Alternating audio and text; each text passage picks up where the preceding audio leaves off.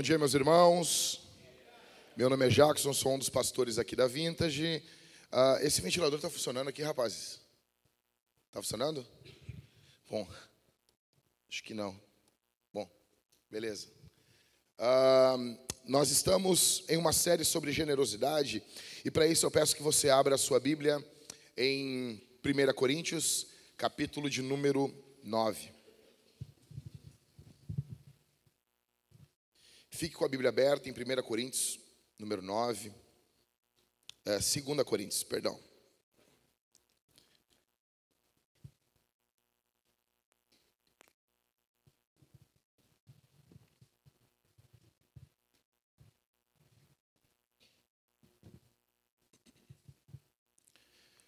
Segunda carta de Paulo aos Coríntios, capítulo 9. Fica com a Bíblia aberta aí. Não fecha a Bíblia.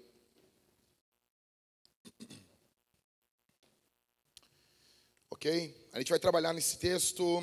Uh, eu quero fazer uma pergunta aqui para o pessoal da, da Vintage, aqui, os membros da igreja. Se vocês estão vendo o que Jesus está fazendo. Estão prestando atenção no que Jesus está fazendo? Uh, para a gente ter uma noção, assim, né? falar sobre dinheiro é algo bem complicado nos dias de hoje. É bem complicado a gente falar sobre dinheiro. Né? Muitos pastores querem falar sobre dinheiro, uh, muitos têm vergonha de falar sobre dinheiro. Fato é que nós precisamos falar. Porque tudo na nossa vida aqui envolve dinheiro. Por exemplo, está uma porcaria aqui, algumas coisas em cima desse palco. Durante essa semana nós vamos ter que levantar tudo isso aqui, arrumar a fiação, arrumar um monte de coisa. E isso vai demandar dinheiro. Tudo, tudo, tudo aqui envolve dinheiro. Tudo, tudo, tudo. Na tua vida, na minha vida, envolve dinheiro. Tudo. É inevitável. Né? Ah, e nós temos que falar sobre isso de forma bíblica. O que a Bíblia fala sobre isso? O que Deus fala sobre isso? Isso é, isso é interessante.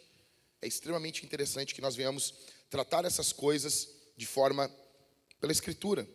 E eu queria saber se vocês estão notando o que Deus está fazendo. Por exemplo, o Barba, essa semana, ele, ele me chamou e ele disse assim, cara, não vai acreditar.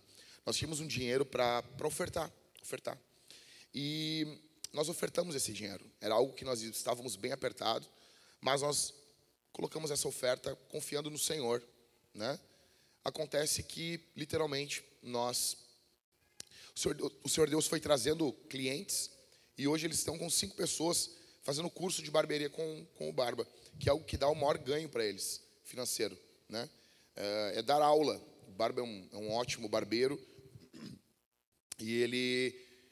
Cinco alunos do nada vieram e procuraram ele. Isso é uma benção. Isso é uma benção. Né?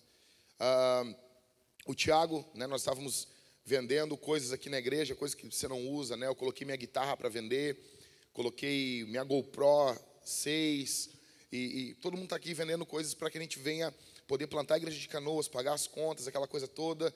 E foi aquela correria aqui nessas últimas semanas. Foi uma benção. Aí o Tiago pegou um computador e vendeu, compraram dois mil reais o computador dele. Isso é uma benção, né? E eu pergunto, vocês viram o que aconteceu essa semana? Um cara literalmente entrou em contato comigo e disse: Jack, como é que está a plantação de canoas aí? disse, cara, tá complicado. Bem complicado, né? As questões do contrato é, é, muito, é muito difícil. Aqui no Rio Grande do Sul existem, ah, sabe, é, existe uma barreira espiritual que ah, o nascimento de uma igreja é literalmente um parto, com dores. E você já tem, o que você já tem para a igreja? Não temos nada. É que nem aquele pai, aquela mãe que a criança vai nascer, não tem nada de enxoval, nada. Aí ele disse: pô, nós temos aí cadeiras, um som, nós temos luz de LED, uma mesa de som, uma mesa de luz para coordenar a luz. Por exemplo, quem é que está na mesa, na, na mesa da, das luzes? É tu aí, Ricardo? Não, é tu? Então, bota a luz aí, muda a cor para o pessoal entender aqui. Pessoal, por exemplo, conseguem mudar? Muda aqui atrás, né? Desliga aqui então para o pessoal entender. Desliga da frente, a da frente aqui, isso. Não, a de trás não, santo. A de trás tu, tu muda a cor, isso. O pessoal vai mudando a cor, entendeu? Ah, bota aí vermelho, por exemplo. Tem como? Consegue? Aí, vermelho, parece um cabaré. Bota, bota aí azul. Consegue botar azul aí? Isso aí tem que conhecer as cores primárias, né? Isso aí, né? É isso aí, beleza, pode voltar aí. Então, valeu. Tá? Ou seja, é uma mesa que faz esse tipo de coisa. Os caras deram uma mesa para nós, deram uma. Sabe? É, aí, cara, vocês estão vendo o que Jesus está fazendo? Vocês estão notando o que Jesus está fazendo? Né? Aí eu mandei pro, pro Michael, o Michael disse assim, o Michael disse, ô Jack, tu, tu, tu tá vendo isso aí? Eu o quê, meu? Cara, tu pregou sobre Apocalipse, começou a pandemia. Tu começou a pregar sobre generosidade, nós começamos a ganhar as coisas. Que tal tu pregar sobre a volta de Jesus? Seria legal isso, né? Bom, nós vamos ficar hoje em 2 Coríntios, capítulo de número 9. E, cara, deixa eu dizer uma coisa para vocês aqui. Uh, esse texto, ele é brutal demais, demais, demais, demais.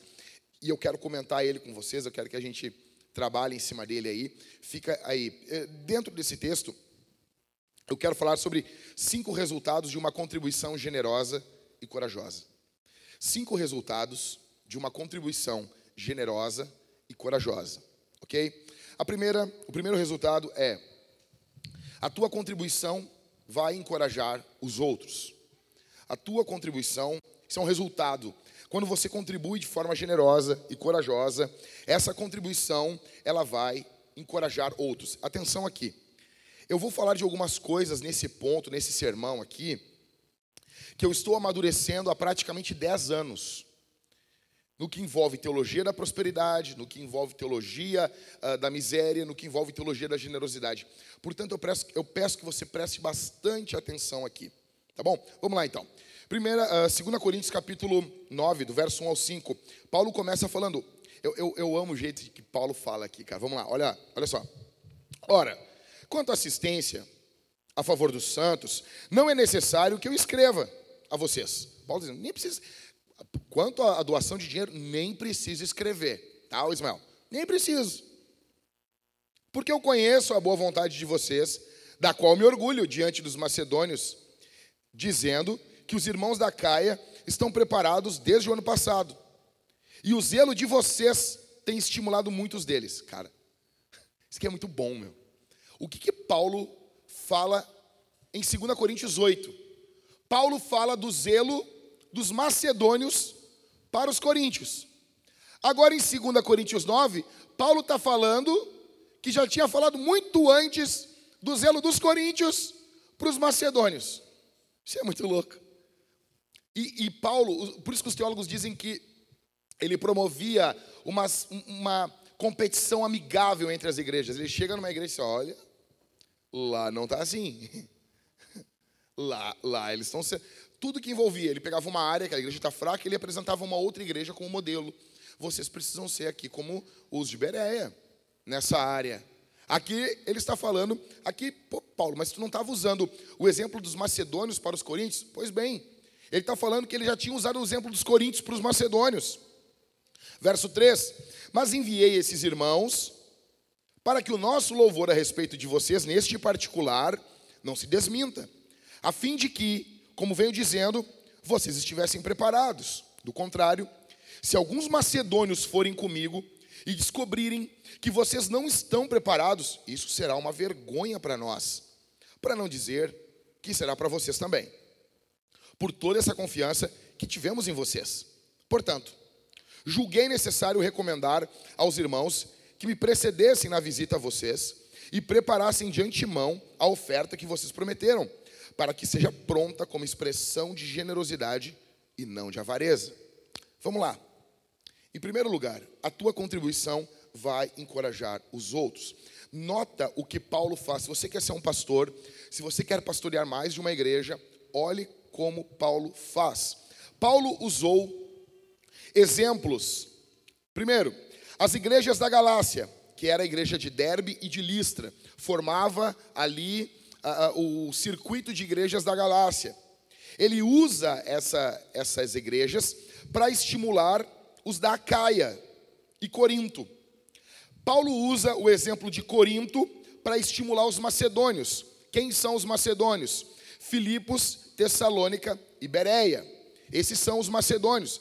Vocês se lembram que Paulo está uh, agradecendo uma oferta generosa que ele recebeu dos, de Filipos em Filipenses capítulo 4, é o motivo dele escrever essa carta, é o agradecimento de uma oferta.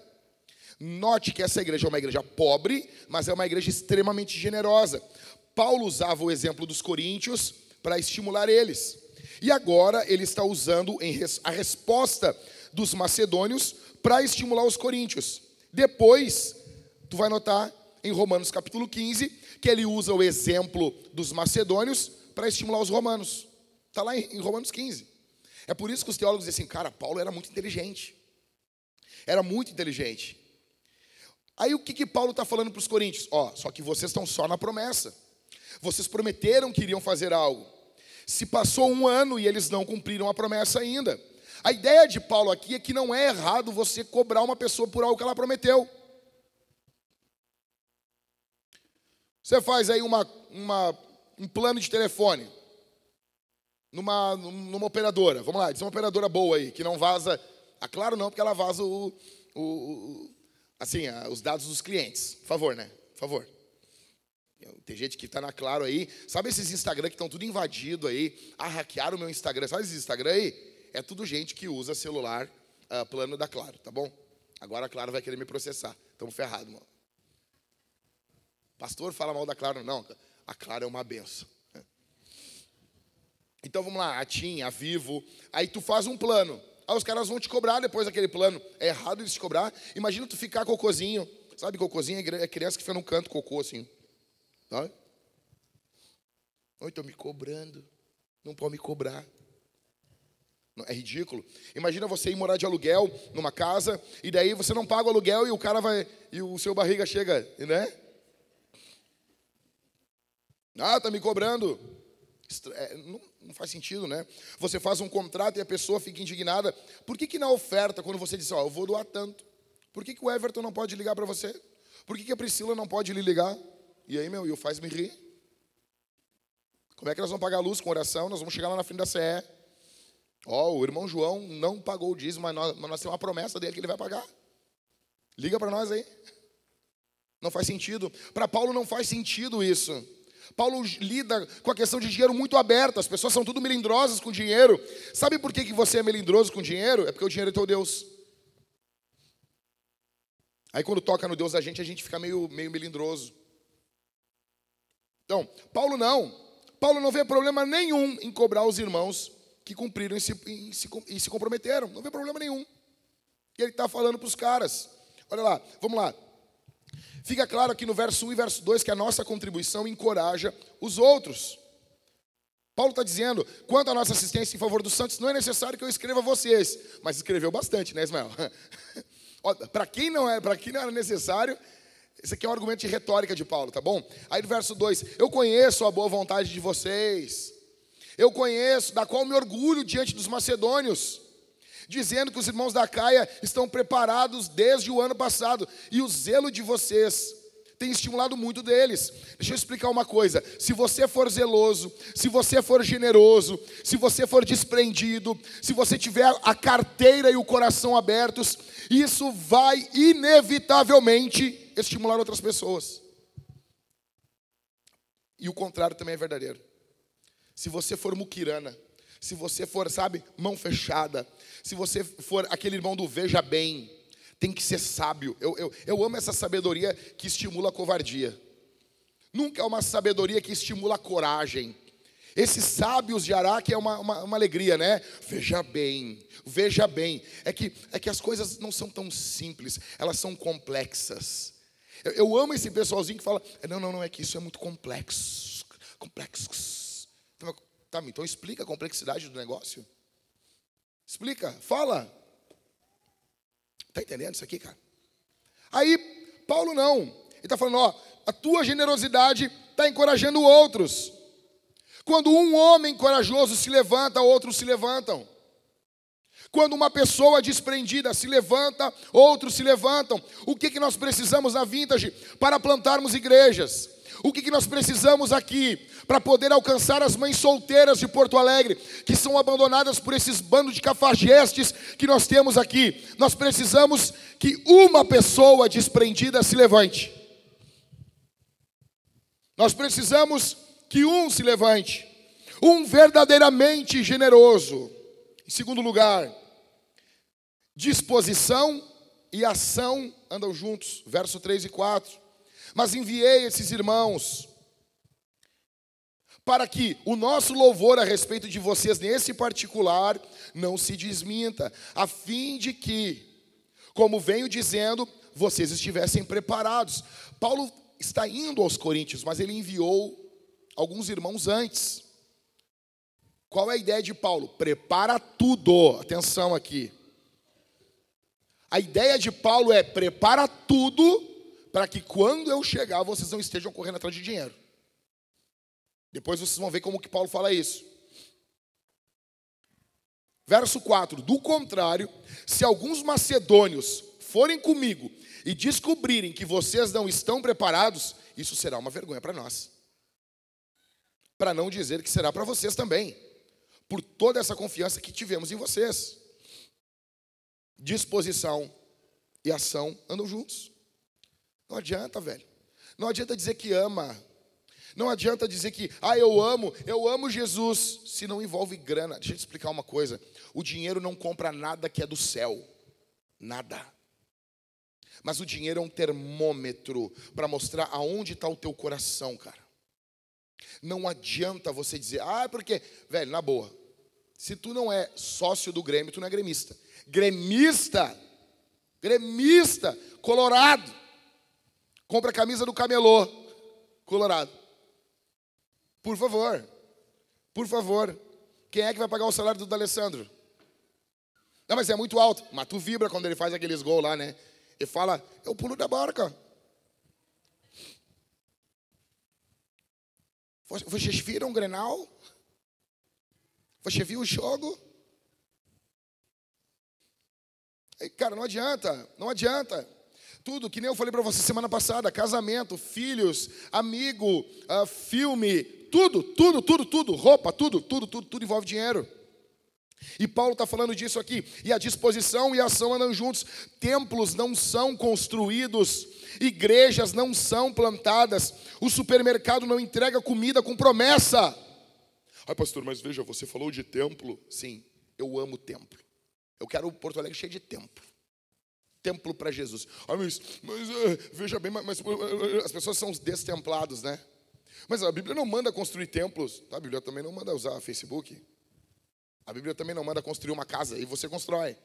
Você quer que eu coloque lá uma senhora de 80 anos no inverno de Porto Alegre, na rua, no frio, para ouvir o evangelho, para a gente pagar de radical?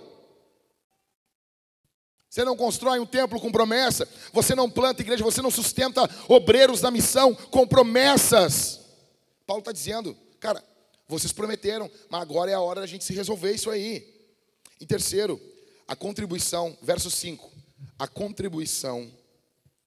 Não, lê comigo o verso 5 aí. Eu quero todo mundo baixando a cabecinha. A contribuição para Paulo é algo extremamente metódico. Verso 5. Portanto, julguei necessário recomendar aos irmãos que me precedessem na visita a vocês e preparassem de antemão a oferta que vocês prometeram, para que seja pronta como expressão de generosidade e não de avareza. Veja, em 1 Coríntios, capítulo 1 Coríntios agora, estamos voltando uma carta. Capítulo 16, no verso 1 e verso 2, Paulo vai dar cinco características da oferta na igreja. Verso 1: Quanto à coleta para os santos, façam também vocês como ordenei as igrejas da Galácia. No primeiro dia da semana, qual é? Qual é? Hã? A igreja cultuava no domingo, né? Legal, né? É? Legal, legal. Que coisa linda isso. Tipo nós. No primeiro dia da semana, cada um de vocês separe uma quantia conforme a sua prosperidade, e vá juntando, para que não seja necessário fazer coletas quando eu for. Nota, cara, Paulo não queria ninguém recolhendo dinheiro no dia que ele chegou lá para pegar o dinheiro para os da Judéia. Então Paulo mandou uma carta, vão juntando essa, essa bagaça aí.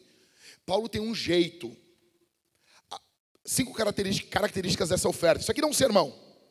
Cinco marcas dessa oferta. Primeira, ela é periódica no primeiro dia da semana. Qual o primeiro dia da semana? No primeiro dia da semana, toda semana. Ela é periódica. A oferta verdadeira, ela acontece periodicamente. Você recebe por mês? você oferta e dizima por mês. Você oferta de dois, você ganha, você é um pedreiro, né? E você ganha de três em três meses, você oferta de três em três meses. Você é um profissional que ganha por semana, você oferta semanal, tá bom? Ela é periódica. Em segundo, ela é pessoal. No primeiro dia da semana, cada um de vocês. Não, não adianta. Não adianta. Não adianta se teu pai oferta, se a tua mãe oferta, se teu avô oferta, se, se teu tio é generoso, se o teu filho é generoso. Você tem que ser generoso. Você tem que ser generosa. Cada um de vocês. Ah, mas por que, que estamos falando sobre isso? Satanás, nós vamos falar disso aqui. Nós vamos falar muito sobre isso. Muito. É porque tu não quer ouvir que tu tem que ouvir. Não, mas não, não, eu, eu, eu, eu gosto quando não falam. É. Vai falar bastante. Ela é, ela é pessoal. Em terceiro, ela é prevenida. No primeiro dia da semana, cada um de vocês separe uma quantia. Não é o que dá na cabeça na hora, meu velho. Você é prevenido, você pensa, eu vou ser generoso com isso. É isso que Paulo está falando. Em quarto, ela é proporcional. No primeiro dia da semana, cada um de vocês separe uma quantia conforme a sua prosperidade. Ganhou mais? Oferta mais. Ganhou menos? Oferta menos. Aumentou? Oferta mais. Ah, peguei décimo terceiro e férias. Oferta mais. Dizima mais. Aumentar o meu salário. Dizima mais. Perdi o emprego. Não oferta. Ela é proporcional. Em quinto, ela é fiel. O apóstolo Paulo fala, e vá juntando. Para que não seja necessário fazer coletas quando eu for. Ou seja, Paulo estava certo da fidelidade deles. Essas aqui são cinco marcas. Aí, Everton, só pegar e pregar aí. Ó. Tá, tá de boa para ti. Esse irmãozinho pronto. Tá bom? O que tem que ficar claro para nós aqui? Aí você volta agora para o verso 5. Atenção. De 2 Coríntios 9, o que, que Paulo fala? Portanto, julguei necessário recomendar aos irmãos que me precedessem na visita a vocês e preparassem de antemão a oferta que vocês prometeram, para que seja pronta como expressão de generosidade e não de avareza. Eu vou falar um pouquinho mais sobre isso depois. Isso aqui é muito, muito importante. A oferta, ela tem que vir de um coração generoso. Na nossa cultura, nós temos três filosofias: a filosofia da indiferença. O que é meu é meu, o que é teu é teu indiferente. Faz a tua, magrão. Faz a tua. Eu não estou falando que você não tem que pegar e sustentar, ficar sustentando o barbado do filho dos outros. Paulo diz aos Tessalonicenses: quem não quer trabalhar, que não, não come. Tem problema não querer trabalhar? Não tem. Faz greve de fome. Paulo está falando isso aí. Agora, existem pessoas que são trabalhadoras, que amam Jesus e que precisam de ajuda. E você vai ajudar. Às vezes é com 10 reais, cara. Às vezes é com 20, com 50, às vezes é com 100, é com mil. Você vai ajudar. O que Paulo está falando? Que nós devemos ser generosos. É fruto de um coração generoso. A primeira marca da cultura, uma primeira filosofia da cultura é filosofia da indiferença. O que é meu é meu, o que é teu é teu. A segunda filosofia é a filosofia da avareza. O que é meu é meu, o que é teu é meu. Você toma o que é das pessoas. E a terceira filosofia é a filosofia da generosidade. O que é teu, é teu. E o que é meu, pode ser teu. É essa ideia que Paulo está querendo colocar no coração dos coríntios. A minha pergunta é: qual é a tua filosofia? Como você vive na tua casa? O que você ensina para os teus filhos? O que, que eles estão aprendendo de você? O que, que eles estão ouvindo? Segunda, segundo resultado da contribuição é que a contribuição vai te abençoar. E aqui eu vou entrar no ponto que eu estou pensando nisso há ó, muito tempo. Muito tempo. A tua contribuição vai te abençoar. Tu vai ser abençoado por contribuir. Isso aqui é a parte mais polêmica do negócio. Vamos lá, verso de número 6. Vamos descompactar isso aqui. E isto afirmo aquele que semeia pouco, também colherá pouco. E o que semeia com fartura, também colherá com fartura. Pesado isso, né, Paulo? Quando o cara fala de semente, soa meio teologia da prosperidade, né? Pegou a tua semente. isso é meio. Dá, dá, até um, dá até uma dor no coraçãozinho, assim, mas não, não, é Bíblia. É Bíblia. Verso 7. Todo mundo lendo comigo aí. Cada um contribua segundo tiver proposto no coração não com tristeza ou por necessidade, porque Deus ama quem dá com alegria. Deus pode tornar abundante em vocês toda graça, a fim de que, tendo sempre em tudo ampla suficiência, vocês sejam abundantes em toda boa obra. Como está escrito: distribuiu, deu aos pobres, a sua justiça permanece para sempre. Deus que dá semente ao que semeia e pão para alimento, também suprirá e aumentará as vossas sementes e multiplicará os frutos da justiça de vocês. Assim vocês serão enriquecidos em tudo para toda generosidade, a qual, por meio de nós, resulta em corações, em oração, em orações de gratidão a Deus. Presta atenção aqui. O ponto aqui é, na Bíblia, existem promessas, sim, para quem é generoso. Ponto. Eu sei que isso aqui meio que deixa a pessoa que vem da, do meio da teologia da prosperidade, a pessoa, a pessoa quer negar isso. A pessoa quer pular textos bíblicos que são promessa. Paulo está falando. A isto afirmo: aquele que semeia pouco também vai colher pouco. E quem semeia com fartura também colherá com fartura. Paulo está falando para eles. Deus é que dá semente ao que semeia e pão para o alimento. Ele também suprirá e aumentará as sementes e multiplicará os frutos da justiça de vocês. Paulo está falando sobre promessa para gente generosa. E a Bíblia fala sobre isso o tempo todo. E eu vou mostrar textos bíblicos aqui. E eu vou falar um pouquinho sobre eles para vocês. Primeiro, Provérbios 11, 24 e 25. Isso aqui é a Bíblia. Imagina, sem comentário nenhum, vamos só ler o texto bíblico. Uns dão com generosidade e tem cada vez mais. Outros retêm mais do que é justo e acabam na pobreza. A pessoa generosa prosperará e quem dá de beber terá sua sede saciada. E aí, pastor? Mas eu via, eu via o Mike Murdock pregar isso aqui. Calma, cara, calma, calma. Eu amo você. Eu amo você. Existem muitos pastores que não querem tratar sobre esses textos. Existem pastores que são loucos para falar deles. Existem outros que não querem falar sobre eles. Escute isso aqui. Provérbios 19, 17. Quem se compadece do pobre, empresta ao Senhor. E este, o Senhor, né, lhe retribuirá o benefício. Provérbios 29, 22, 9. O generoso será abençoado, porque reparte o seu pão com os pobres. Provérbios, provérbios isso aqui, ó. 22, 9. Um amigo meu, um amigo meu muito próspero, muito próspero, muito próspero. Foi ele que emprestou o dinheiro para que eu uh, conseguisse comprar meu carro, né? E fez uma condição bem boa para mim, porque meu carro estava literalmente destruído. Eu estava lá em Blumenau, Santa Catarina, fui pregar, cheguei lá, o carro literalmente faleceu dentro do, do hotel. Estacionei o carro, o carro já não ligava mais.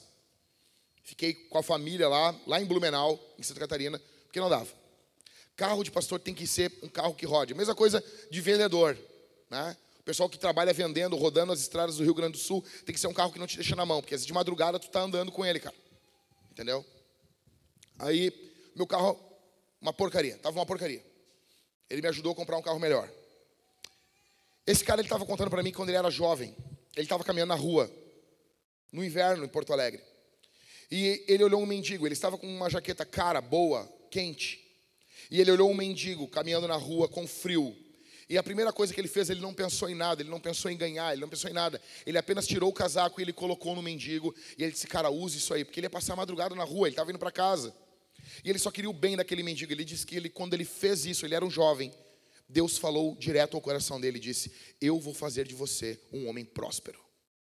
Você vai ser próspero. E ele é um homem muito próspero.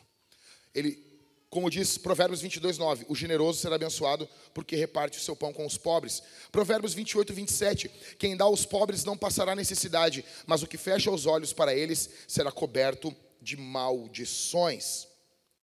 Vamos lá. Aí vai vir a galera. Eu, eu coloquei esses textos no meu stories no Instagram.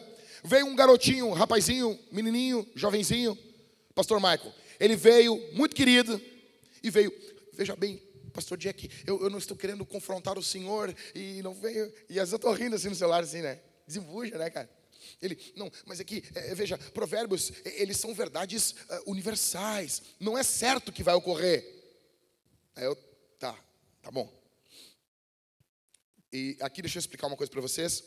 Essa, 95% dos teólogos, aqui é um, um chutômetro, mas a grande maioria dos teólogos lidam com provérbios como, nesse, com esses textos aqui, como uma verdade universal. Uma verdade de sabedoria. Mas não é certo que isso vai ocorrer sempre. Você entendeu? Beleza. Aí eu disse para ele: eu tenho duas coisas para falar sobre isso. Primeira coisa, eu, se eu olhar para Provérbios e eu disser assim, Provérbios é uma sabedoria que não ocorre sempre, na sua maioria das vezes ocorre assim. Isso é dizer uma coisa. Agora, o que muitos teólogos estão fazendo é querendo falar o que Provérbios não fala. Por exemplo, o generoso será amaldiçoado porque reparte seu pão com os pobres. É isso que a Bíblia está dizendo? Sim ou não? Não. Então, assim, uma coisa é certa: o oposto não vai ocorrer. Pode não ocorrer exatamente como está ali, que eu, que eu vejo problema nessa visão. Tá? Pra, eu vou explicar por quê. Tem um problema nela. Pode não ocorrer exatamente como está em Provérbios, na visão deles, pode, mas o que nós estamos vendo hoje em dia são caras falando literalmente o contrário do que dizem provérbios. Por exemplo, a Bíblia diz que com a vara você vai tirar a tolice da criança. Não é para matar o teu filho, não é para espancar o teu filho, mas a vara tira a tolice. Primeiro de tudo, a gente entende que crianças são tolas. Se vai tirar a tolice é porque tem tolice ali. Correto, vintage? Sim, isso é óbvio. Então, cara, aí um cara vem e diz, não, porque uh, vara não é, não é, sabe, cara, eu amo, eu amo as interpretações sobre vara, né? Tem um cara que a gente gosta muito, cadê o, o Rodrigo não está aqui? O Ted Tripp, a vara é um pai, não sei o quê. Ah, cara, é, meu, vara, vai lá em casa que eu vou te mostrar o que é vara. Vara é vara. É vara, é que nem, ah, porque quando Jesus fala lá, ah, o, o, a, o, como é que é? Passar um camelo por meio de uma agulha. Não, camelo é uma corda. Não, cara, camelo é camelo. Agulha é agulha. Tá? A mania de. Não, não é bem assim como está aí. Então veja. Aí o rapaz chegou para mim e disse assim: Não, porque a, a vara não é. Não, cara, tu não. A Bíblia não está dizendo que a vara vai colocar tolice na criança. Ok? Você está entendendo o ponto aqui? Você não pode falar o contrário do texto. Você não pode afirmar o que o texto não está afirmando. Esse é um ponto. Segundo ponto com Provérbios é o seguinte: eu perguntei para o garoto e disse assim: Bom, Provérbios diz que aquele que adultera, ele comete um juízo contra a sua alma, ele é um tolo. Marco, quer dizer que nem todo mundo que adultera Quer dizer que nem todo mundo que adultera, ele é tolo? Ou nesse texto aqui, Provérbios está falando, aí é sempre. Não, não, não, não, não, não. Aí, aí, aí é sempre. Ah, Champs, quem é que define? Quem é que define quando o texto de Provérbios ocorre sempre e quando ele não ocorre sempre? É tu é o bonitão, né? Aí tu vai para o livro, tu pinça o que tu quer. Aí não, isso aqui, isso aqui é uma sabedoria. Isso aqui é uma sabedoria, ele não ocorre sempre. Não, mas isso aqui é. A Bíblia diz que o garoto, você se lembra lá em Provérbios? O garoto vai seguindo a prostituta. A prostituta, no período de Provérbios, ela caminhava com a sua sandália e ela tinha setas. Então ela caminhava no chão e ficava aquela seta. Você sabia, você queria se prostituir, dormir com uma prostituta, você só devia olhar para o chão e seguir para onde ia as setas. Imagina na cabeça de um jovenzinho solteiro isso. O Cauê, chegava a se tremer assim, olhava uma setinha. Ai.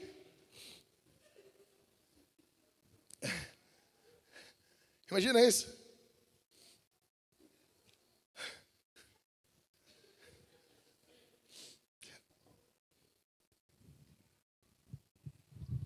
A Bíblia diz que o garoto vai seguindo aquela mulher, vai seguindo, e o texto diz que ele está indo para as profundezas da morte. Ele está indo como um touro para o abatedouro. É, é, é, é desgraça, adultério é a desgraça. Provérbios está dizendo que adultério é desgraça. A pergunta que eu faço é: então, nem sempre o adultério é desgraça? Isso é só uma verdade universal. Sim ou não, gente? Por que, que com esses textos aqui eu, eu lido com eles assim? Por que, que os textos, quando de Provérbios, fala sobre uh, adultério, não? Ah, pastor, mas, mas e agora? Ah, mas, não, mas, mas, veja, isso são provérbios. Tá bom, cara, tá bom. Vamos então para Isaías 58, verso 10 a 11. Se abrirem o seu coração aos famintos, se socorrerem os aflitos, então a luz de vocês nascerá nas trevas, e a escuridão de que, uh, em que vocês se encontram será como a luz do meio-dia. O Senhor os guiará continuamente e lhes dará de comer até em lugares áridos e fortalecerá os seus ossos. Vocês serão como um jardim regado e como um manancial em cujas águas não secam. Tá, mas me explica então, Jack.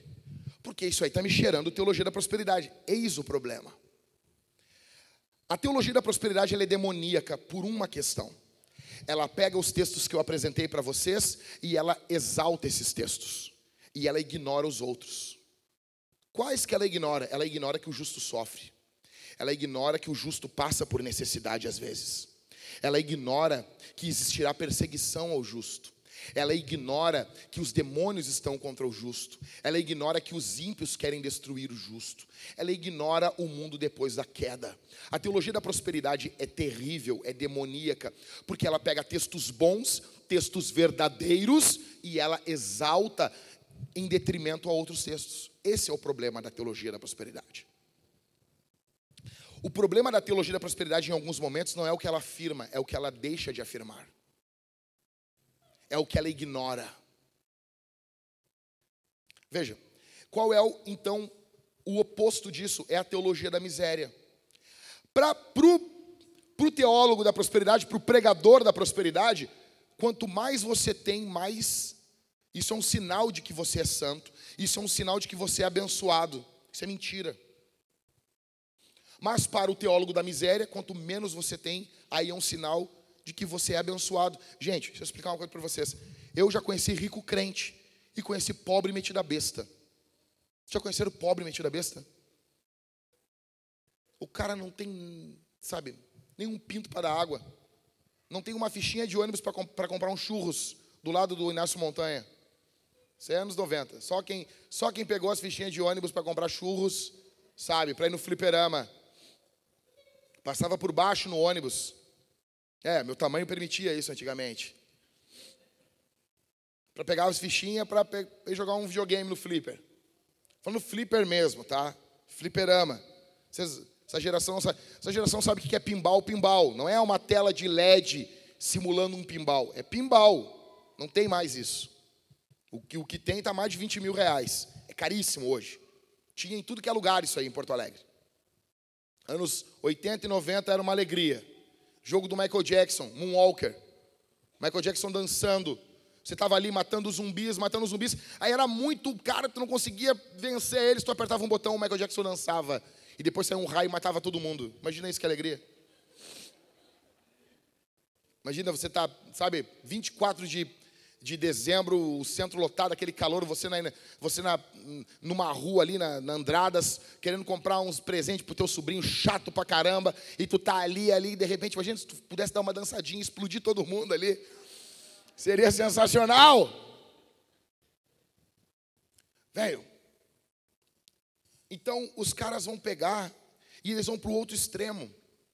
Eles vão dizer que quanto menos você tem, mais abençoado você é. E isso é mentira. O problema da teologia da prosperidade e da teologia da miséria é literalmente levantar uns textos e ignorar os outros. Nós, aí o rapaz perguntou para mim no Instagram, tá, mas, eh, mas o que eu faço com esses textos? Eu, velho, eu não sei, eu só sei que eu abraço tudo. Eu quero expor, como disse Paulo, todo o conselho de Deus.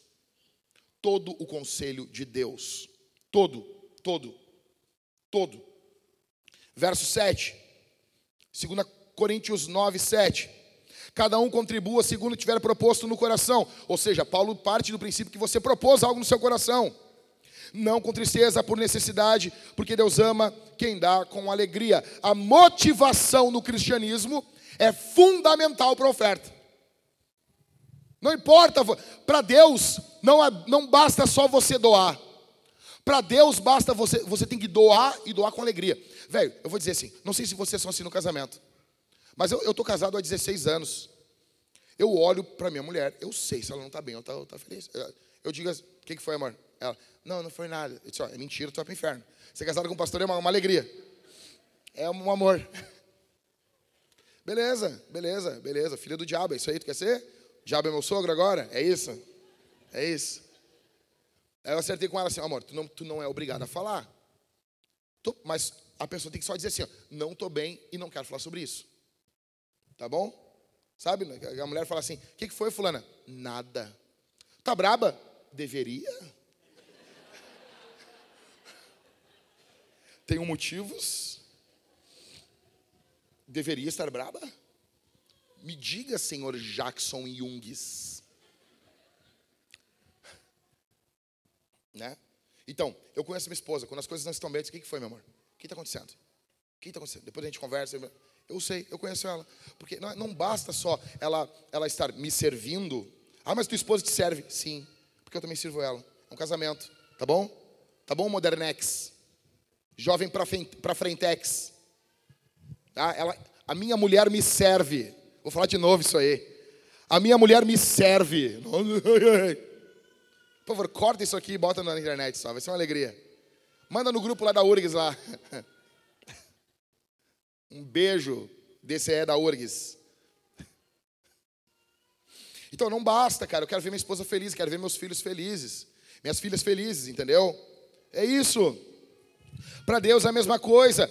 Deus não quer que você contribua como um fariseu. Deus não quer que você contribua como Ananias e Safira. Deus quer que você contribua com alegria. Essa é a postura da oferta. É por isso que você vê aqueles vídeos no YouTube das igrejas africanas. Na hora da oferta, o pessoal vem dançando e pulando. Eles estão alegres. Verso de número 8 e 9. Segue comigo aí, Champs. Deus pode tornar abundante em vocês toda a graça, a fim de que, tendo sempre em tudo ampla suficiência, vocês sejam abundantes em toda boa obra. Verso 9.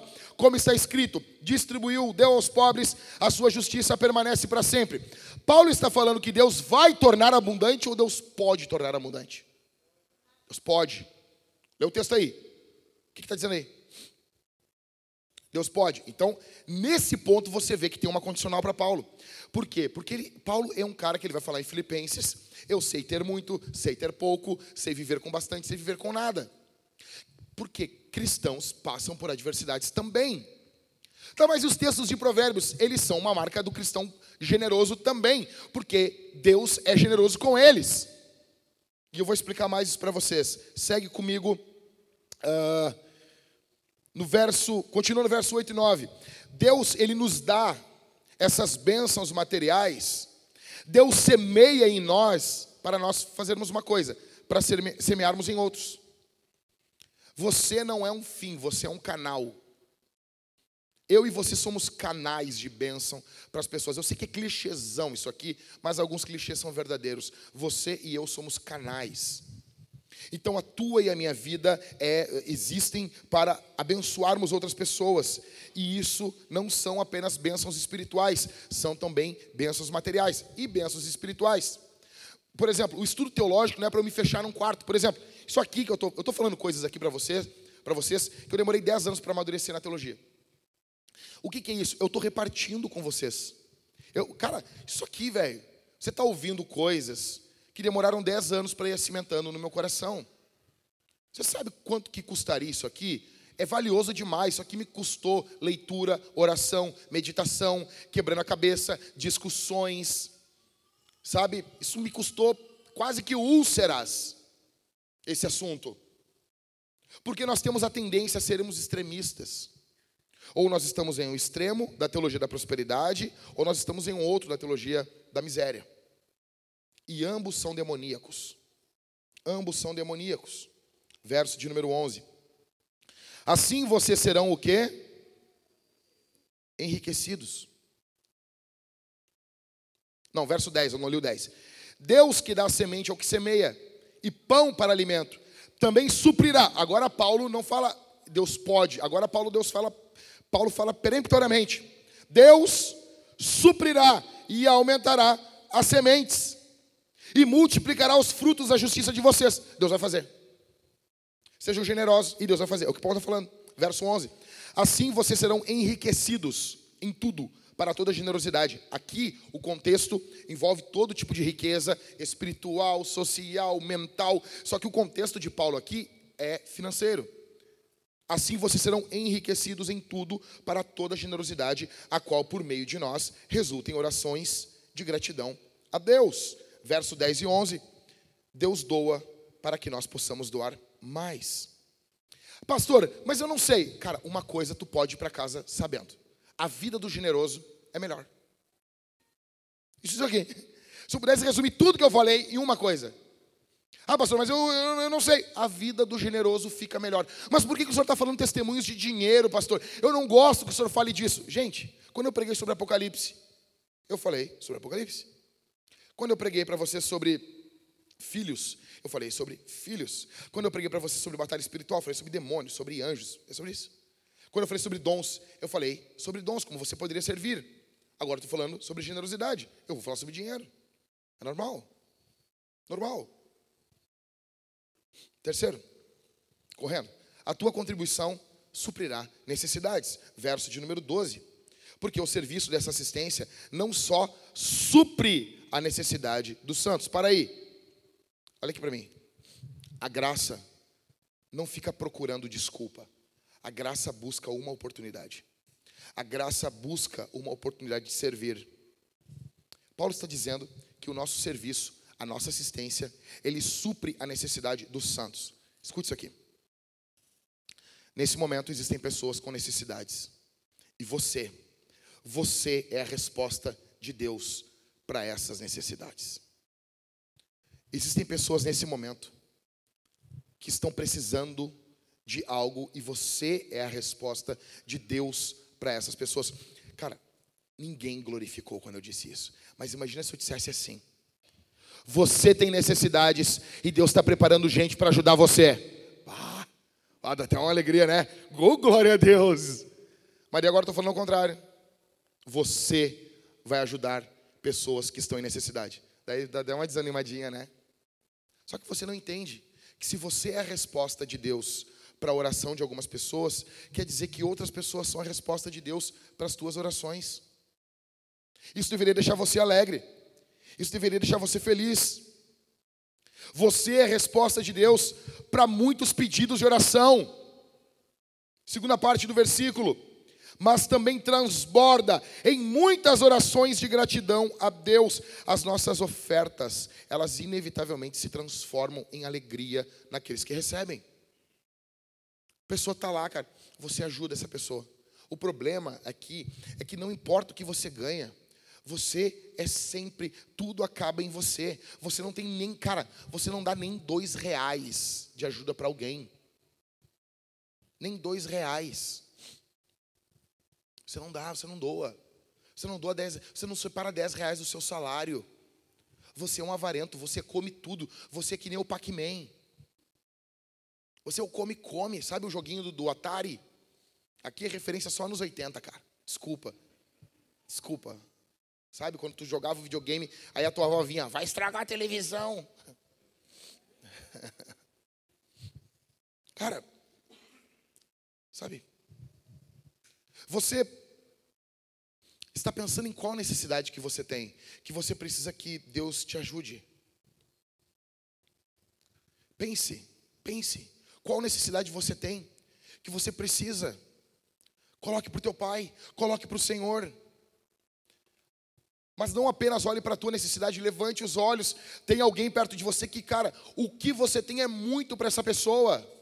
Em quarto, a tua contribuição glorificará a Deus. Verso 13. Na prova desse serviço, eles glorificam a Deus pela obediência da confissão que vocês fazem do Evangelho de Cristo e pela generosidade com que vocês contribuem para eles e para todos. O que está ocorrendo aqui? O que está ocorrendo aqui? A oferta, os efeitos dessa oferta dos coríntios, elas estão gerando amor, orações, carinho, união. Sabe, quando você oferta, você ajuda uma pessoa, a pessoa agradece, muito obrigado, Senhor. Isso é impactante, cara, demais. saber que tem pessoas que estão orando, que estão alegres. Existe um pastor americano chamado Matt Chandler. Eu vi ele pregando aqui numa conferência da Atos 29. Esse pastor teve câncer no cérebro. E eu vi, ele, ele mostrou quando ele recebeu uma foto na África. Alguns irmãos abraçados fizeram uma roda, porque crente ama fazer roda, em qualquer cultura. Estavam em uma roda, orando. Eles estavam orando e eles mandaram essa foto para o pastor Matt Chandler. E eles disseram: Nesse momento, estávamos orando por você. Nesse momento, estávamos orando pela tua cura. Jesus curou ele. Você entende isso, cara? Você entende isso? A tua contribuição, ela vai glorificar o Senhor. Ela vai ser uma bênção. Ela vai ser uma bênção.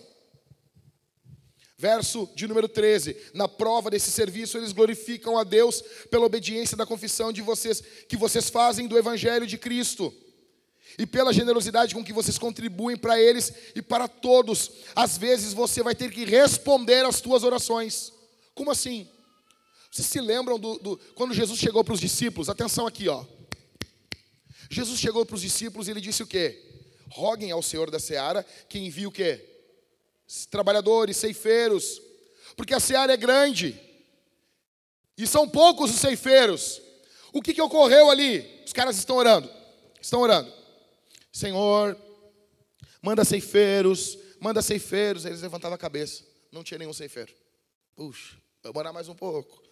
Senhor, manda ceifeiro, manda ceifeiro. A seara é grande, Senhor, manda ceifeiro. Eles levantavam assim, não tinha nenhum ceifeiro. Aí tem uma hora que eles falaram: eu vou eu.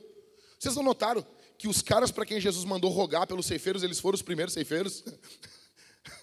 Vocês notaram isso? Vocês não notam isso na Bíblia, velho? Não, tá, tá, ali, tá na cara de vocês. Roguem ao Senhor da Seara para quem vir ceifeiros. Os caras foram orando, orando, orando, orando. Ah, vou eu mesmo. O que, que Deus fez? Deus enviou. Era eles, o tempo todo.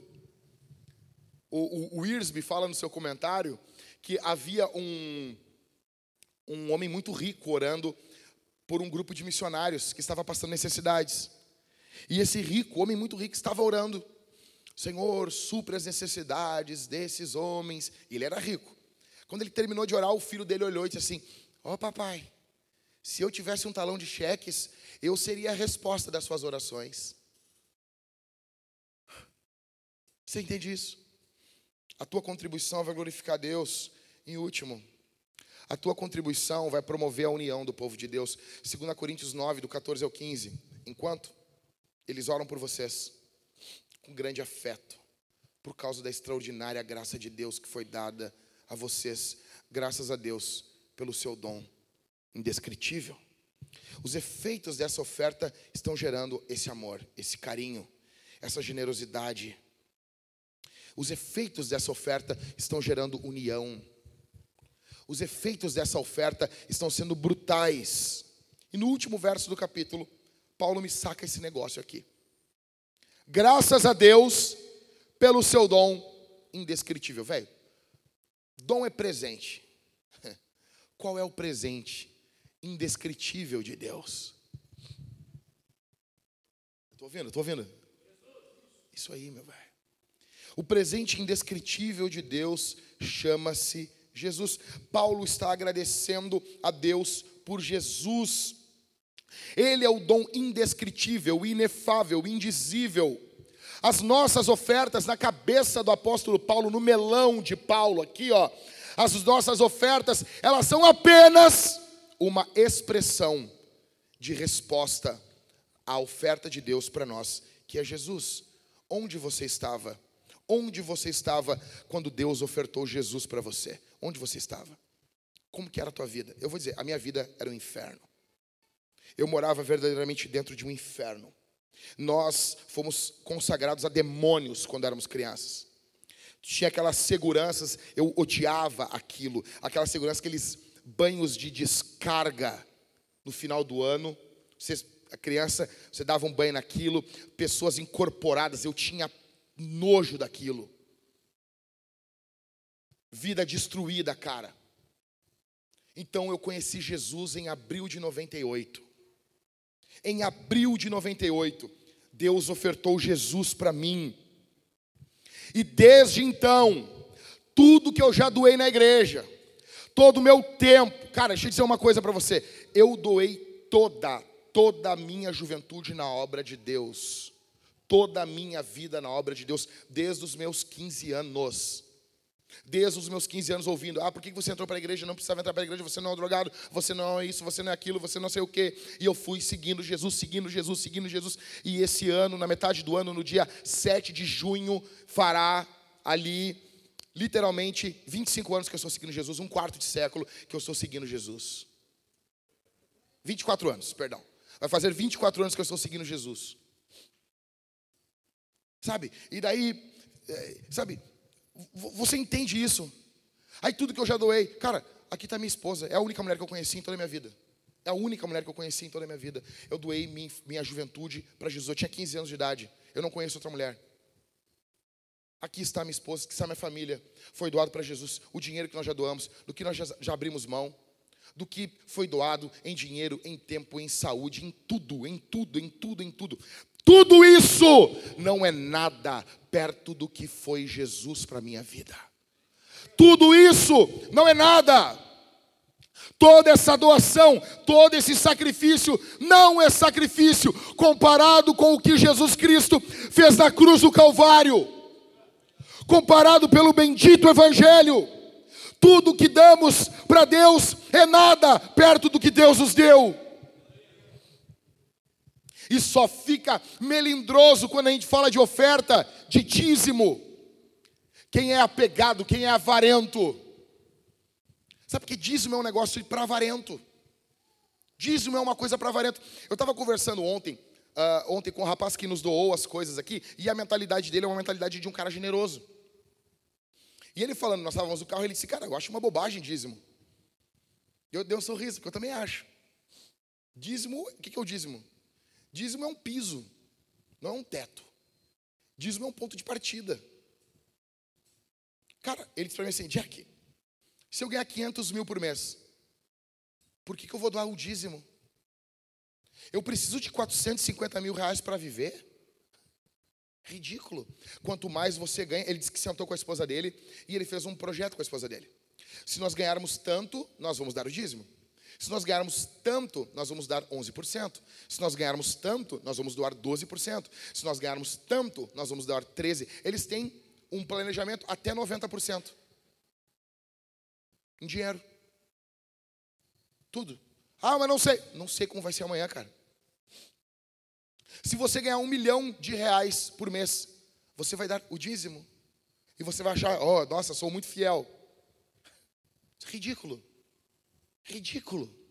Isso só mostra quando você aumenta exponencialmente o seu salário, os seus ganhos, e você não aumenta nenhuma porcentagem disso. Isso só mostra como o teu coração é avarento. Sabe? Veja, cara, aonde você estava? Ah, mas agora tem o cartão black. Tu vai pegar fazer o que com o teu cartão black? Tu ganhou o cartãozinho black do banco, agora todo mundo está ganhando cartão black. Antigamente o cara era fino, né? O cara tem um cartão black. O cara era fino. Hoje em dia, qualquer um aí, o cara aí, qualquer um tem cartãozinho black. Qualquer banco aí digital faz um cartãozinho black e manda pro cara, o cara já está lá andando todo pimpão com o cartãozinho preto lá. Feliz da vida. Vai fazer o que com esse cartão, cara? Tu vai chegar no céu e vai colocar na cara de Deus e vai dizer aqui, ó, eu tenho um cartão black. Eu tenho um, um cartão aqui, o, o, sem limite do Bradesco. Uma vez um cara chegou para mim, ah, eu tenho um cartão sem limite do Bradesco. Eu, eu, grandes porcaria grandes porcaria, eles só estão querendo que tu gaste, cara. Entendeu? O Bradesco, ele te deu um limite de 5 mil, tu não gastou. Ele te deu de 10 mil, tu não gastou. Ele te deu de 15, de 20, tu não te atolou. Então, assim, cara, vamos ferrar com esse cara. Dá um cartão sem limite para ele. Nós vamos conseguir. É só isso. É só isso. Tá, deve ser legal comprar um carro no cartão, entendeu? Tipo, como é que tu vai pagar? Passa no cartão. Ô, ô, ô, ô Cauê, deve ser louco esse negócio, né? Sabe, não tem que fazer aquelas transferências. De, pobre como assim? Faz transferência de 3, 4, 5 bancos, não sei o quê, e liga para. Ah, libera aí o fundo, aí o negócio. Vamos, a seguradora tem que liberar o limite. Vamos ter que dar, não sei o quê. E depois tu te peida para pagar o negócio. É assim, né? Então, os caras estão rindo que é assim, né? O, o rico não, passa no cartão. Mil, passa no cartão, velho. Eu compro chocolate no cartão, cara. Os caras compram carro no cartão. Mas diante de Deus, o que é isso, cara? Isso não é nada, velho. Tu vai chegar diante de Deus e vai mostrar o teu cartão para Deus? Nada, nada. Porque o dom indescritível de Deus é Jesus. Porque o dom indescritível, a, a bondade de Deus é Jesus. Jesus, ele excede todos os dólares, todo o ouro, toda a prata. Então hoje, quando nós aplicamos o nosso recurso no reino de Deus, é para que o nome de Jesus avance, é para que a obra de Jesus avance. Fechando. Em primeiro, eu quero que você durma pensando nessas coisas. Em primeiro lugar, você é mais rico do que você imagina. Não, isso aí é para o outro, para mim não. Deixa eu dizer uma coisa: se você tem um carro, você está entre os, se não me engano, é 4 ou 5% da população mundial, os mais ricos. Não importa o carro. Pode até, cara, pode até, vale até Palio, carro da depressão, o Corsa. O cara fala Corsa aqui, o Felipe já fica indignado, né? Tudo, o Celta, perdão. Falou do Celta, o Felipe tem um amor pelo Celta, mas não tem mais Celta, né? Você o Onix é o novo Celta. Mas ele não sai da Chevrolet, né, Cauê? Ele está ali, abraçado ali com a GM ali. Então, você pode ter até o New Beetle, tá bom? Aquele carro viril, aquele carro másculo, né? O Ford Ka, o antigo, aquele que era um Corsa com fralda. ok? Sim, sim, sim, sim, fica tranquilo. Fui pregar numa, numa no Rio de Janeiro. Aí eu estou pregando lá e eu falei assim: não, não importa se você tem um Ford K, nós vamos receber. Tô, assim, quebrando gelo com os caras. E, cara, tinha um Ford K de um deles ali, atrapalhando o estacionamento. O cara projetou atrás do telão, a atenção proprietário do Ford K, e todo mundo começou a rir, cara. E eu pregando para eles, todo mundo rindo, e não parava de rir. E eu, base, será que eu, não sei, estou cuspindo, estou com um tatu aqui, não sei, será que eu me caguei aqui, alguma coisa assim, né, meu? Aí apontaram para mim, eu olhei assim, tipo, o carinha levantando, o dono do Ford Car, né? Triste, assim, desanimado, corcinha de com fralda. Cara, deixa eu dizer uma coisa para você. Se você não tem carro, meu, não importa, você tem água quente na tua casa, você tem luz elétrica, você tem geladeira, você vive melhor do que os reis viviam há 100 anos atrás. Você é rico. Você tem uma cama para dormir, cara. Você tem mais do que você merecia, porque você merecia o inferno. Cara, o, o filho do presidente americano, ele, lá, é, há 100 ou 110 anos atrás, ele estava jogando tênis no gramado da Casa Branca e ele fez uma bolha no pé. E aquilo foi infeccionando, infeccionando e ele morreu. Porque não havia anti-inflamatórios, não havia antibióticos. Você tem tudo, cara. Você vive na época da dipirona. Eu amo a dipirona, né? Pô, Neusaldina é demais. Vou botar o nome da minha filha próxima de Neusaldina. Amor da, amor da vida do pai. Neuza, vem cá. Você é rico, cara. Você pode ter certeza. Você só é chorão. Segundo, você é mais avarento do que você imagina. Você é avarento. Você podia doar mais. Você podia ser mais generoso. Você podia. Você podia fazer isso. Como assim, Jack? Você podia, cara. Raros que estão aqui que não tem como fazer isso. A maioria que está aqui podia ser mais generoso. Você só é um cagão, um incrédulo. Você tem medo. Você é medroso.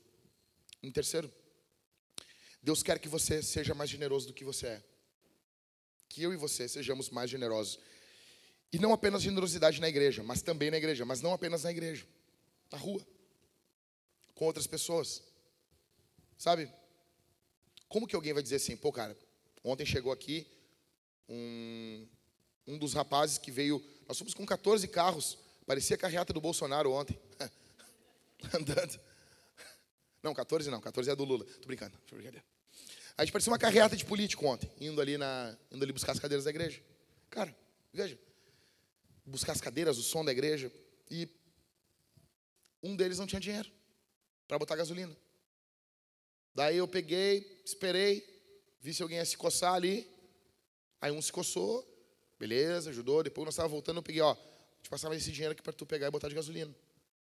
O cara deu o dinheiro, porque, tipo, imagina, se ele não tem dinheiro para ir buscar, ele não tem dinheiro de gasolina. Ele não pode só dar o dinheiro para ele buscar a, a, as cadeiras, servir a igreja e voltar para casa e continuar sem gasolina. Então o cara ajudou ele com o dinheiro da gasolina para ele ir e voltar, ele precisava de mais alguma coisa. Generosidade, cara. Generosidade. Deus quer que você seja mais generoso. Em terceiro, em quarto, Deus está levantando pessoas de fora para nos ensinar generosidade. Cara, não foi nada programado aquele cara mandar aquele negócio, cara. Isso é Deus. Isso é Deus. Em quinto, Jesus pode fazer grandes coisas com cinco pães e dois peixinhos. Talvez você tenha pouco, cara. Dá na mão de Jesus. Ele vai fazer bastante com isso. Olha isso aqui. Essa aqui é a mensagem do brother que deu para nós, que doou as cadeiras, que doou. Então, ele doou cadeiras, doou uh, luz de LED, mesa, mesa de som, cabos, tem pedestais ali, Cauê, para banda, cadeiras, bom, tem um monte de coisa, tá? Olha o que ele colocou aqui. Pode parecer loucura, mas doei meus últimos 200 reais que tinha para sobreviver o mês de dezembro de 2020. Dez dias depois, 2 mil de aumento. 2021, meu salário dobrou. Foi a 10k. 10k aí para os irmãos mais, mais, mais antigos é 10 mil. Tá? Em três meses, cheguei a entregar 90% para a obra e ficar só com 10%. Minha família achou que estávamos loucos, mas era a ordem de Deus. Chegamos a colocar 25 mil reais assim, direto, nos últimos três meses de 2021, enquanto tentávamos ter nosso primeiro filho, na certeza de que há um Deus que provê. Na semana do nosso positivo, bingo, um milagre, 250k na conta, dez vezes mais. Mais uma coincidência? Acho que, acho que não. Só aí minha mãe começou a entender o que vivemos no nosso dia. Aí a parte mais legal. A única coisa que pedimos é não ter o nosso nome divulgado. Acredito que não é uma prática da vintage entre os pastores, tudo bem. Mas gostamos de entregar tudo em silêncio apenas para ser canais. O Pai nos dará muito mais. Esse cara que entendeu. Eu falei para ele assim, ó. Ô, oh, man, eu não vou fazer o que tu pediu, tá? Só, eu não combinei nada contigo. Eu vou falar para a igreja quem tu é. Esse cara aqui. Porque uma coisa é dizer assim, bah, não conta aí. Pô, se ele ganhasse um milhão, dois milhões, eu não ia falar mesmo, porque é questão de segurança. Mas eu, eu quero que vocês saibam quem é esse cara aqui. Porque ele é uma benção. Daí depois ele botou embaixo, não, tudo bem, tudo bem. Não, para vintage eu vou dizer quem vocês são. Tudo bem, tudo bem. Fui na casa, nós entramos na casa dele, brincamos com o cachorro dele. Um cara generoso, cara. Esteve aqui em alguns cultos, um cara generoso, generoso, que está vivendo por fé. Está vivendo por fé, cara. E a fé dele não é só da salvação, é fé do que envolve dons, do que envolve plantação de igreja, no que envolve uh, despedir irmãos, no que envolve envio de missionários, em tudo. É fé, é fé, é doação.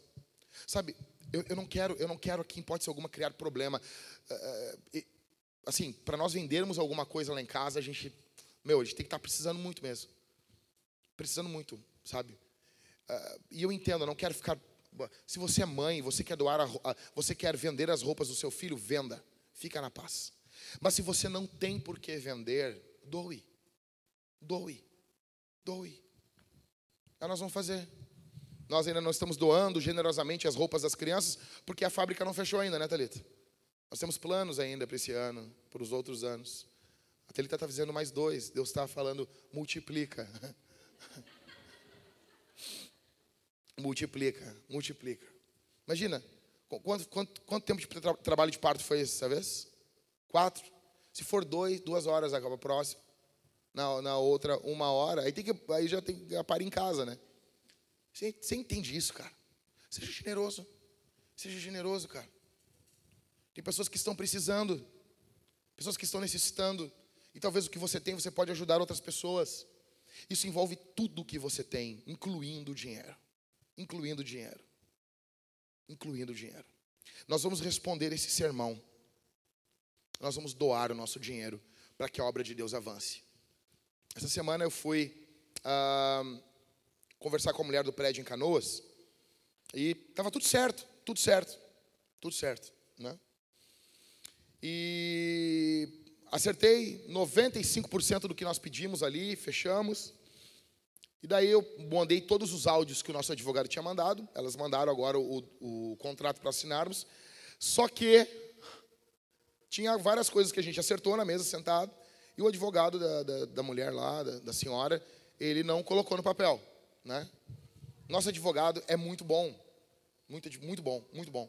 Então, envolve, envolve ego de advogado, entendeu? Advogado é um, temos advogados aqui, né? A gente é tranquila, a gente nem é pouco orgulhosa, né, Éder, né? As pessoas nem argumentam muito. Eu não falo de advogado.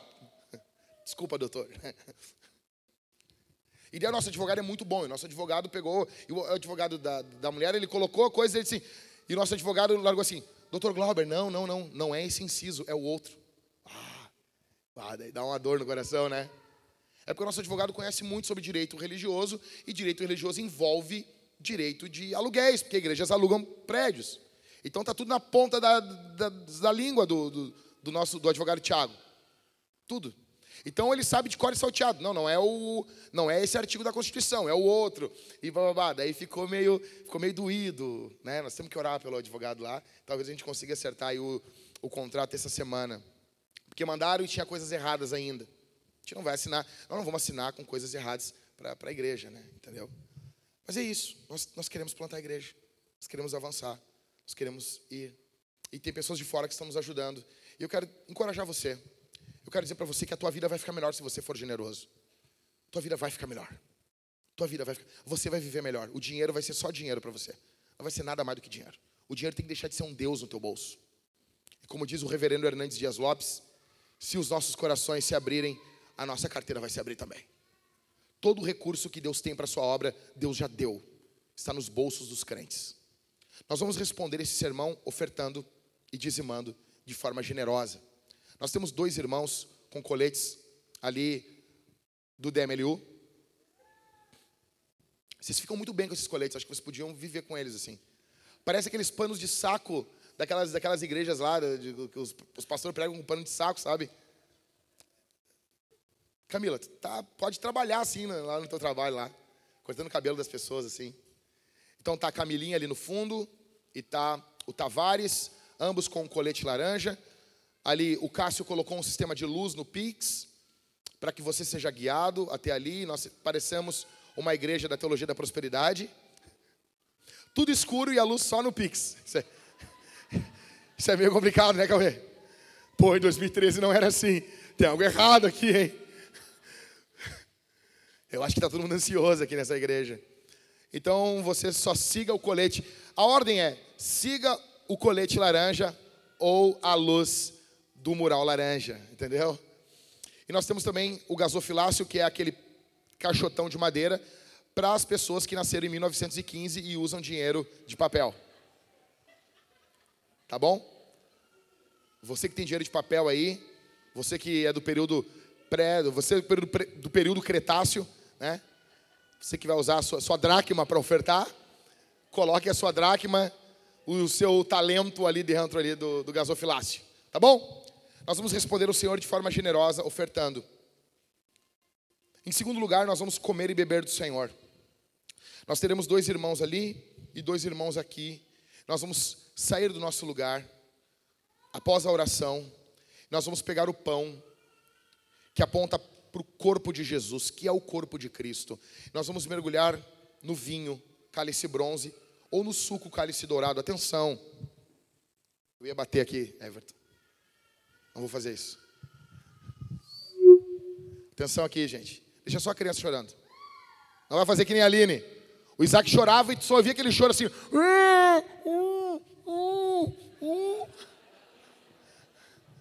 Quantas vezes, né, Thalita? Pior é que funcionou. Você não faça isso, deixa chorar, tá bom? Nós vamos estar comendo e bebendo do Senhor. E eu vou pedir que você, quando sair do seu banco, você venha cantando, você venha louvando ao Senhor, você venha à oração, você não se disperse. Tem crente que se dispersa muito na hora de um, quando muda do louvor para a pregação, da pregação para o louvor, as pessoas se dispersam. Não se dispersa, cara. Venha adorando a Deus. Venha com o coração grato a Deus. Venha te apropriar do que é teu. Venha te apropriar de Jesus. Venha receber Jesus. Se você, se você está longe dos caminhos do Senhor, hoje é dia de você se arrepender, abandonar o seu pecado, voltar para Cristo. Se você quer se arrepender dos seus pecados, aqui é o lugar perfeito para você fazer isso. Volte para Jesus. Volte para o Senhor Jesus. Jesus é o dom, ele é a oferta doada de Deus. Deus doou Deus, Deus doou o que Deus tinha para que você tivesse vida hoje. Amém? Incline sua cabeça, eu quero orar por você. Pai, aqui está a tua igreja, aqui está o teu povo, a tua amada, a tua noiva. Aqui está a tua igreja linda, maravilhosa, Senhor. Bendita igreja do Senhor. Aqui está a tua igreja abençoada. Eu oro pelo teu povo. Eu peço que o Senhor abençoe teu povo. Eu peço que o Senhor engrandeça teu povo nessa terra, para que o teu povo avance pregando o evangelho no santo, no bendito nome de Jesus. Abençoa todo irmão corajoso, generoso, que vai ofertar, dizimar aqui, de forma, Senhor, alegre, que vai doar, Senhor, que vai doar não apenas o seu dinheiro, mas que vai doar o seu coração aqui, Senhor, em nome de Jesus, em nome de Jesus. Em nome de Jesus, ó Deus, nos dá coragem, nos dá alegria para sermos doadores generosos, para doarmos de forma generosa, para doarmos de forma graciosa, em nome de Jesus. Em nome de Jesus, tua graça, teu amor sobre nós aqui, Senhor. Nós invocamos, nós invocamos, nós invocamos o Senhor sobre nós. Divino Espírito quebranta os corações. Divino Espírito trabalha nos nossos corações. Divino Espírito trabalha a nossa generosidade, Divino Espírito. Coloca mais de Jesus em nós, Divino Espírito. Em nome, em nome, em nome de Jesus. Coloca mais do Senhor Jesus dentro de nós. Coloca mais do Senhor dentro da gente. Você é chamado aqui, meu irmão, a ofertar não apenas o teu dinheiro, a ofertar a tua vida, a entregar a tua essência, a entregar a tua alma, a entregar os teus sonhos, a entregar o teu futuro, a entregar o teu filho, a entregar os teus empreendimentos, a entregar tudo, tudo, tudo ao Senhor.